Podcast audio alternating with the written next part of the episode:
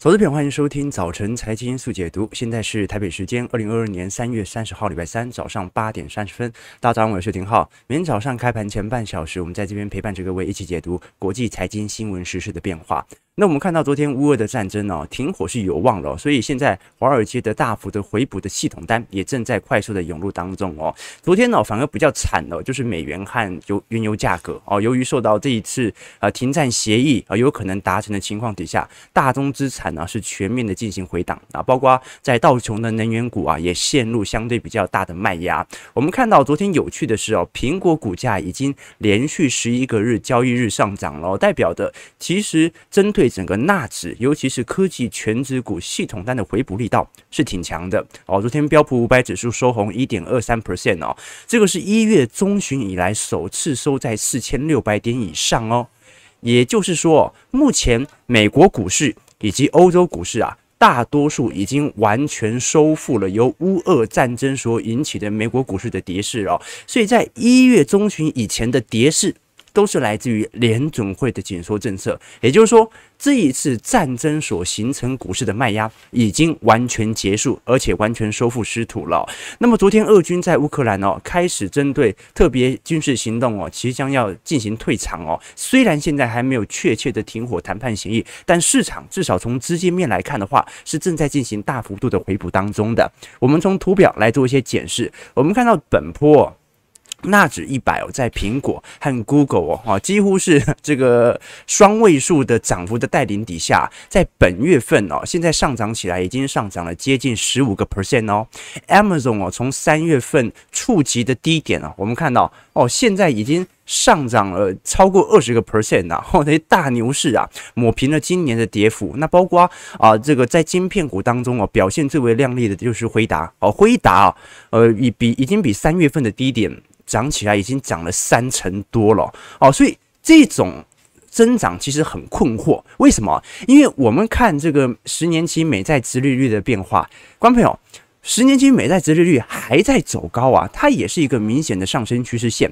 可是按照我们过往对于呃美债殖利率的变化跟科技股的卖压，应该是有一定联动度的啊。就是说，如果美债殖利率持续的往上走，就代表着你购买十年期美债拿到的那个配息比纳指的配息要多得多。那照理来看，应该会形成大量对于科技股的系统单卖压。但是现在有趣的迹象是，殖利率。还在往上，但是科技股已经进行反弹了。好，所以一定有一个，因为从中长期来看啊，这个至少从中期来来看的话，殖利率的短期上升啊，不太可能让科技股有大幅度回补的力道。至少殖利率必须要有点走平，才能期待有一些反弹。好，所以这个迹象啊就特别有趣了，也值得大家来多做一些留意和关注哦。尤其很多人会说，现在殖利率倒挂的问题的确在发生，可是啊，到底是？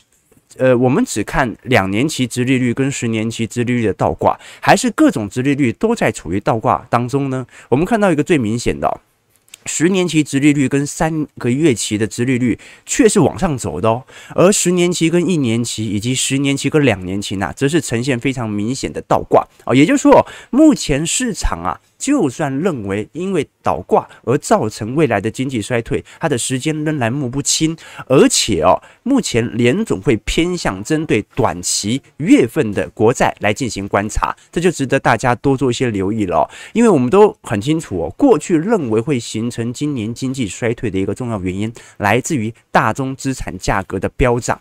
我们看到一个有趣的迹象，呃，如果把投行的平均价格来进行统计，我们看到哦，这个 aggregate analyst target price 哦是蓝色线哦，就是。所有外资的平均对于标呃对于纳指今年的目标价，其实大概在一万一万七千八百点左右啦。好，那现在纳指哦，大概收在一万五左右哦。这个时候我们就会发现哦，其实到今年为止，目前外资仍然没有对于呃这个这个纳指一百的预估值啊，有非常明显的。下调的一个趋向，也就是说，大多数的投行哦，认为今年的确有可能会产生景气下行哦，但是非常看空、严重调低目标价的哦，也可能只有摩根士丹利，然后美银是比较保守一点点哦。啊，那高盛呢是认为大宗资产价格继续上涨，但是经济不会崩盘，但是大宗资产会涨更多。那其他投行呢啊，就是保持在一个目前目标价的高位身上。所以哦，高盛的看法就特别有趣了。因为高盛的看法是认为，目前原油价格只有涨到两百块左右，美国经济才有可能陷入衰退。所以高盛认为今年是怎么样？今年不是停滞性通膨，今年呐、是大宗资产大涨，同时股票资产。持续稳健增长的一年啊，所以哦，这一次高盛啊不认为今年很快就会产生经济的严重衰退，他认为会有适度的景气下行，但是不会到大幅衰退，也不会形成停滞性通膨。但这就有趣了啊，因为高盛哦目前对于原油价格的预估值是一百六十五块，在今年年底以前。那我们也很清楚，从过去一整年以来，这高盛就是所有投行当中哦最看多石油的啊。去年呢，他把目标价定在，我记得是定在一百二吧，没有达成啊。结果今年年初达成了，现在他把原油的目标价提升到一百六十五块啊。那这个时候就值得大家多做一些留意了。至少从投行的角度来看啊，大家对于今年经济的展望的确。啊，没有那么的乐观，但是也不至于认为会落入到一个严重的经济衰退。那认为唯一很快啊，在第三季就要经济衰退的是大摩。那我们后续再从他的报告当中来给各位做一些解析了。那把焦点呢，把美国开始移移到英国去哦。我们看到哦。最近英国央行所公布的数据，因为英国央行是在过去啊几个季度当中哦，在发达国家市场啊升息速度最为快速的，主要也是为了抑制通膨啊。但英国央行现在面临的另外一项问题，我们看到哦，这项图表啊是英国的消费者以近五年来最强劲的速度啊，持续的增购。本身的个人信用债务什么意思呢？这张图表啊，它主要检视的是二月份的信用卡个人贷款激增了十九亿英镑啊，大概是二十五亿美元哦。这个是二零一七年以来的最高水平哦。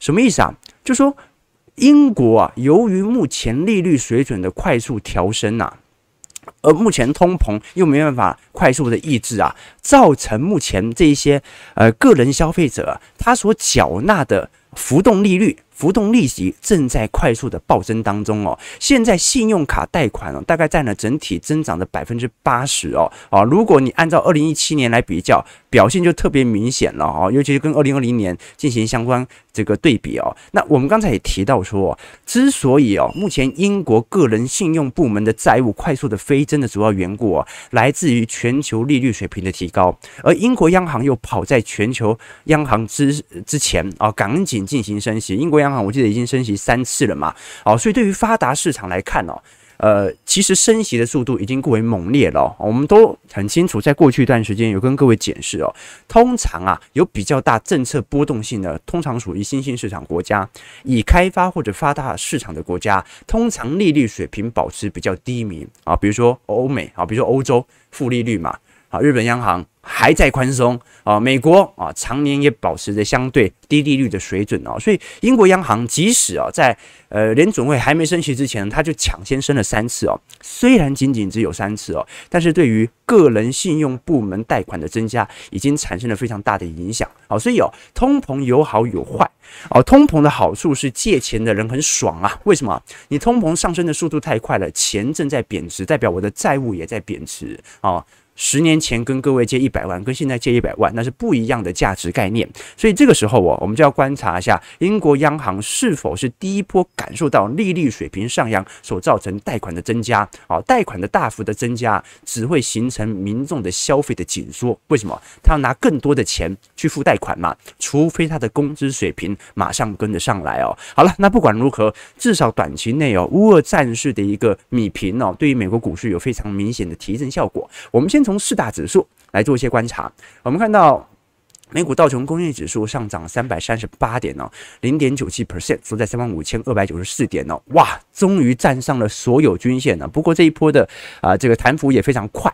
可是如果我们从中长期结构来做观察，各位可以看得很明显哦，空头格局啊。保持的就是底底低，而且呢，如果是第二项这个标准，就是头头低啦。哦，就是说，如果每一次的头部都没有过前坡头部的话，那其实某种程度我们看到的道琼仍然是一个比较明显的下降区间。啊，对吧？啊，你看到目前为止还是没有突破二月中旬的高点呢。虽然哦，当时的这个这个乌俄战事啊所造成股市的下跌已经差不多收复了，但是前一波我们很清楚哦，从去年年末以来的卖压来自于什么？来自于联总会的紧缩政策哦，所以我们在科技股上看得更为明显。那标普就比较好一点，标普上涨五十六点一点二三 percent，收在四千六百三十一点哦。标普就是很顺遂的突破了二月份当时的高点哦。那现在就即将要挑战啊，从去年年底以来联总会紧缩政策所造成的股价下扬。那我们看到现在中长期均线，包括半年线和年线哦，似乎有一点上弯走阳的趋势在哦，包括月线也是直线上弯。好，所以哦，在本周啊，只要股价不继续往下跌，好，这几条均线呢、啊、就会形成下方重要的买盘支撑了。好，当然呢、如果盘得越久，那很可能最后变成跟台股一样，盘到太久，这个均线意义就不是特别重要了。我们最后看一下纳指，纳指也即将要挑战年线关卡喽。昨天上涨二百六十四点，一点八四 percent，收在呃一万四千六百一十九点哦。好，那这个纳指的这个头部就比较明显一点点，我们看到前面。啊，不止两波，三坡的头部啊，有一点类似头肩头肩顶。这个头部哦，最后对于本轮纳指的卖压还是很重的哦，所以上方的关卡，我们看到纳指仍然处于一个相对比较空头的趋势，只是说这一次突破之后啊，可能中长期均线就可以给它有一定的支撑了。最后再看一下费半哦，费半昨天也关破了所有均线哦，啊，上涨七十八点四点，二点二一 percent，收在三万呃三千六百二十五点哦。那昨天其实费半上扬的趋势是最为猛烈的，我们看到包括 AMD 哦上。涨了二点四九 percent，辉达上涨一点五五 percent，Intel 上涨一点四四 percent，印材上涨二点七五 percent，高通上涨一点六五 percent 哦。那台积电 ADR 昨天是大涨二点七五 percent 哦，哦，所以预估今天可能有适度的系统单的回补啊，联电 ADR。上涨一点零六 percent 啊，所以其实投资就是这样了啊。这个我们在过去一段时间呢，这个如果是我们的会员朋友们哦，其实哦啊，可能已经做了相对应的一个建仓动作。那目前来看呢，你会发现我们的会员投资朋友啊，已经开始有比较明显的获利增长了。那主要也来自于，因为美国股市目前弹幅有点快了啊，弹幅有点快了，所以我还是要提醒各位哦啊，这个。通常啊，这种高速急涨的行情，通常在熊市当中比较容易见到，对吧？呃，至少各位从过去牛市的氛围来看哦，这个急涨的行情不太可能在牛市发生太久，牛市都是缓涨格局居多啦。哦，就是一天一天的莫名其妙的就涨上来了。哦，那熊市是怎么样？哎。才两天没看，怎么已经跌到我的成本价了，对吧？好，所以哦，我们还是要慢慢来哦。在于牛市格局当中，还是要给它一个稍微比较长远的距离哦。这么快速的上涨，对我来说有点不太健康了，这倒是真的啊，对不对？我们的片头，大家常看到我们片头不是最后一句话，叫做“我想和你一起慢慢变富”，对不对？这以前我们跟投资朋友讲过啊，为什么我打这句话在我们的片头哦？因为以前我听过一首歌嘛，啊，叫我能够想到最浪漫的事，就是和你一起慢慢变老。好，观众朋友，我能够想到最浪漫和各位一起成长的事情呢，就是和你一起慢慢变富。太快的暴富哦，对于我们这些平凡人都不是太好的这个 这个这个现象。为什么？我们很急着花掉，所以我们必须要让时间慢慢的推移哦。达到一个相对中长期呃成长的一个迹象啊。好，那我们接下来继续往下看哦。昨天包括瑞士的咨询公司哦，Nava 哦，也在报告当中警告，目前美国股市哦相对比较不健康，也是我们刚才所看到一个有趣的迹象哦。这张图表哦，是目前呢、美国在标普五百指数当中哦。五十二周以来哦，出现的新低点其实多于新高点哦。那通常这种现象在发生的时候，只会在熊市发生。也就是说，我们现在看到啊，美国股市的确啊，有时候突然急涨啊，一天大弹个两个 percent。但是我们更常见到美国股市在过去五十二周以来一直在见低点，也就是说，不断的底底低，但是头头没有高。好，就底部不断破底部，但是头部没有破头部。好，所以这种迹象来看哦，就算大涨哦，都有一点类似熊市的行情。好，所以哦，还是要给投资朋友啊有一个中长期的借鉴想法啊，就是说，我们对于这种高速的上涨，加上哦，各位有没有发现啊？感觉过去几周每天的涨跌幅有一点大，至少跟二一年的啊。中旬以后比起来，现在是真的相对来看比较有点大啊，这也值得大家多做一些关注。那更不用说，我们之前有跟各位讲到一些比较呃这个这个过去几年来没有发生的现象哦。我们包括如果从原油价格来做观察，目前原油价格哦开始做了一个呃这个。这个明显的下降趋势哦，虽然呐、现在的中长期均线还在向上，但是哦，我们看原油价格，尤其大宗资产价格，它的波动度啊，远远比股票市场还要来得大。好，所以你很难从中长期均线呐、来做一个很明确的一个判别。哦，所以在这种情况底下啊，我也还是提醒各位。更加的谨慎一下啊！这个股市低迷的时候，我们当然就开心一点嘛，周期投资嘛，啊，对不对？有便宜货可以抄底哦。但是哦，当股市上涨的速度有一点太快了哦，那我们当然就稍微谨慎一下，心态稍微沉重一点点哦。只有这样子，我们才能够长期活在市场身上。要不然，我们过去几年是怎么活过来的，对不对？二零二零年三月，我们也挺过来了嘛。谁知道当时会跌这么惨？好，但是呢，我们当时保持的心态就一路延续到现在哦。好，八点四十六分哦，我们马上再来追踪一下俄国的情况。哦，我们看到俄这个俄国卢布很有趣哦，俄国卢布哦，在过去二月份以来啊是呈现暴贬的，但是目前的升值趋势反而动能很强哦。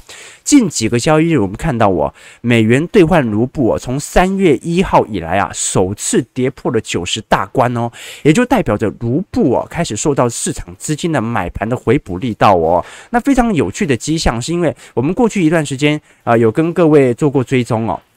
卢布在各大货币当中哦，基本上是贬值最为猛烈的哦。啊，这个最后一名是卢布嘛，再来是土耳其里拉啊，然后这样是阿根廷比索啊。哦，那我们看到其实台币也在贬值的名单之内哦。好，现在贬值最多的大部分都是新兴市场国家啊，你包括像是韩元啦啊，你像是印度印度币啦，印度币叫什么忘记了啊？这个再看一下这个像是。呃，新兴市场货币啦、日币啊等等哦，目前整体所遭受到的卖压都十分的沉重，但是卢布近期的回补力道却快速的涌现哦。那我们很清楚，因为。本周外资始终无法参与这个俄罗斯交易所啊，莫斯科交易所本身的股票市场的买卖，所以在这种情况底下，现在的数据很有可能呢是来自于俄罗斯国有基金的抄底所致。所以，我们后续再来做一些观察，到底本轮的制裁是不是因为这样子，反而它的力道开始减弱？也就是说。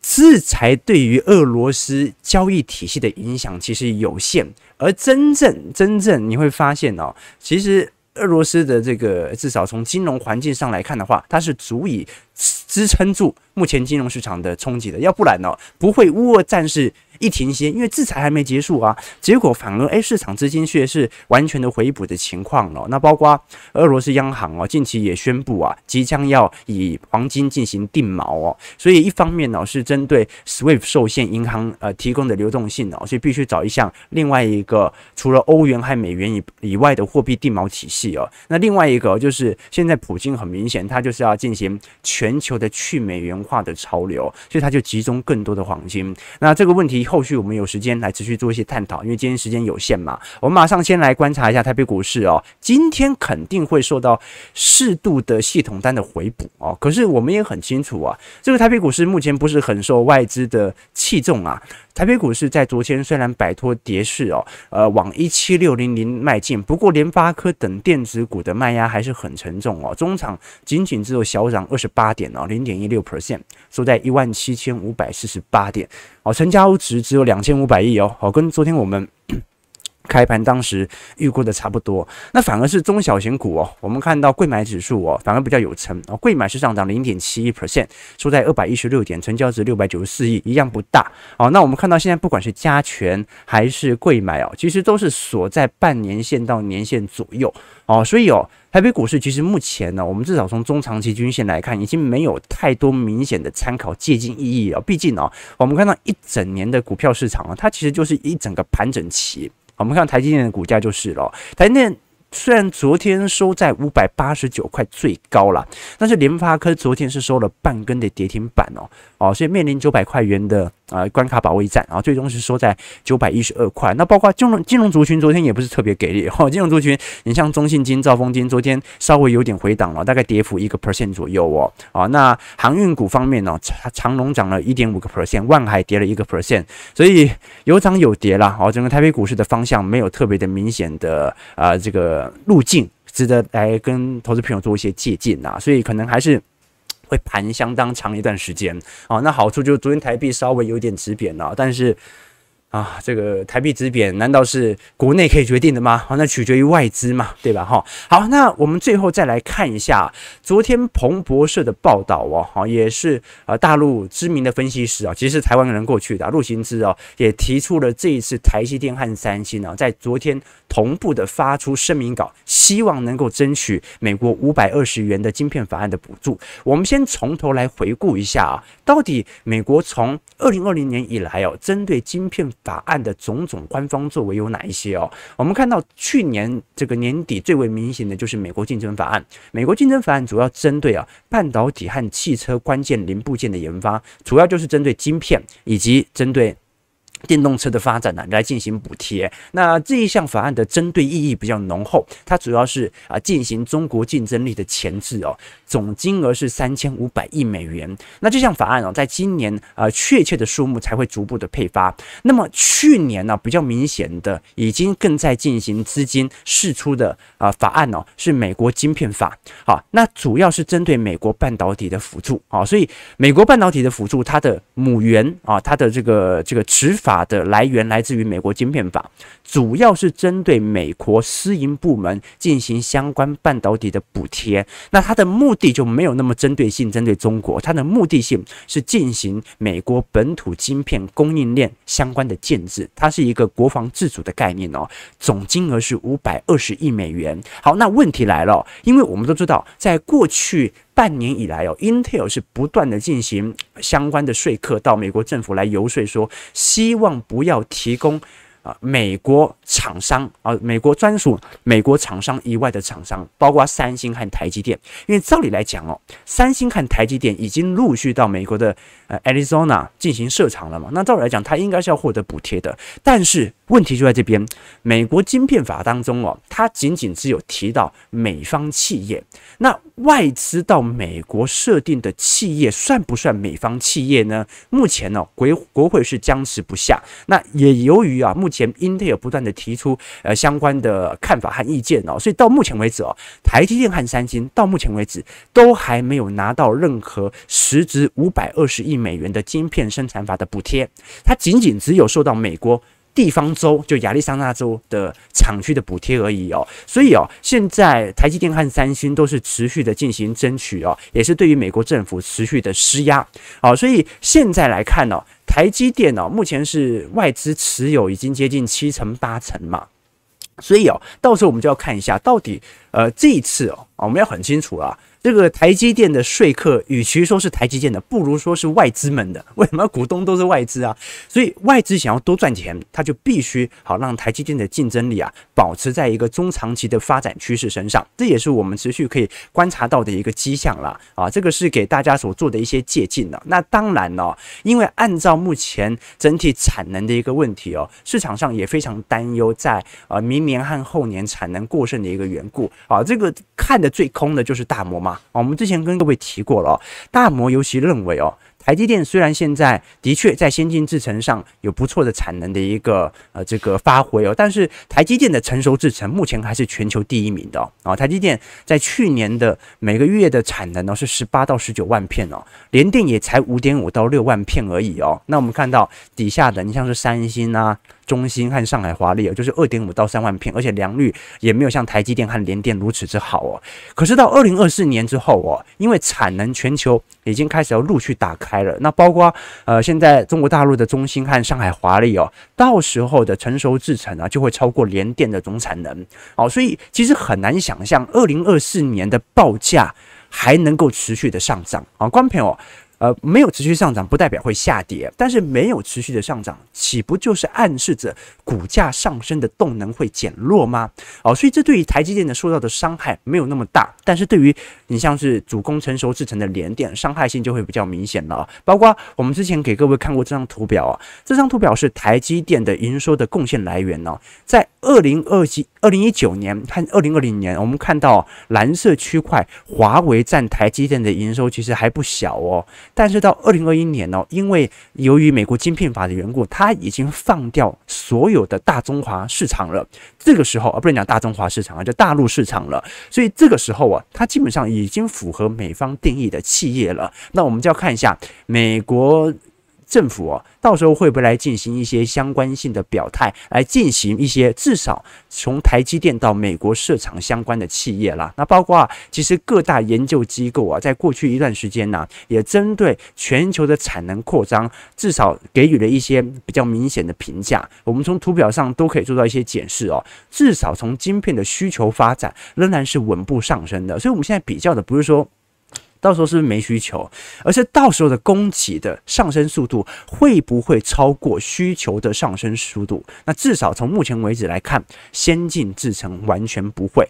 即使英特尔产能呐、啊，在今年下半年全开，五纳米的晶片全部出来哦，啊、呃，台积电。到明年呐、这个五纳米的营收啊，也不会比三纳米的营收还要来得高啊，所以有台积电至少在呃中长期还是有一定程度的领先的啊，这个是普遍外资投行的看法，所以我们看到，就算台积电啊，呃，现在被大摩呃持续的对于。看法比较保守，但是多数的同行还是保持着比较中长期目标价在八百块以上的评价啦。好，这个也是呃多数投行在做的事情，值得大家多做一些留意和观察。好，八点五十六分哦，我们看到台指期目前呃上涨大概是一百五十点左右啦。啊，那呃今天开盘之后哦，看起来量呢应该也不会太大哦，所以我们还是要观察一下这个美国股市在反弹，当时台北股市没跌，那现在还会弹吗？到底是强者恒强，还是最后台北股市哦要迎来自己的警戒下降周期呢？值得大家多做一些留意了啊！如果投资朋友喜欢我们节目，记得帮我们订阅、按赞、加分享。我们就明天早上八点半早晨财经速解读再相见。祝各位投资朋友看盘顺利，操盘愉快。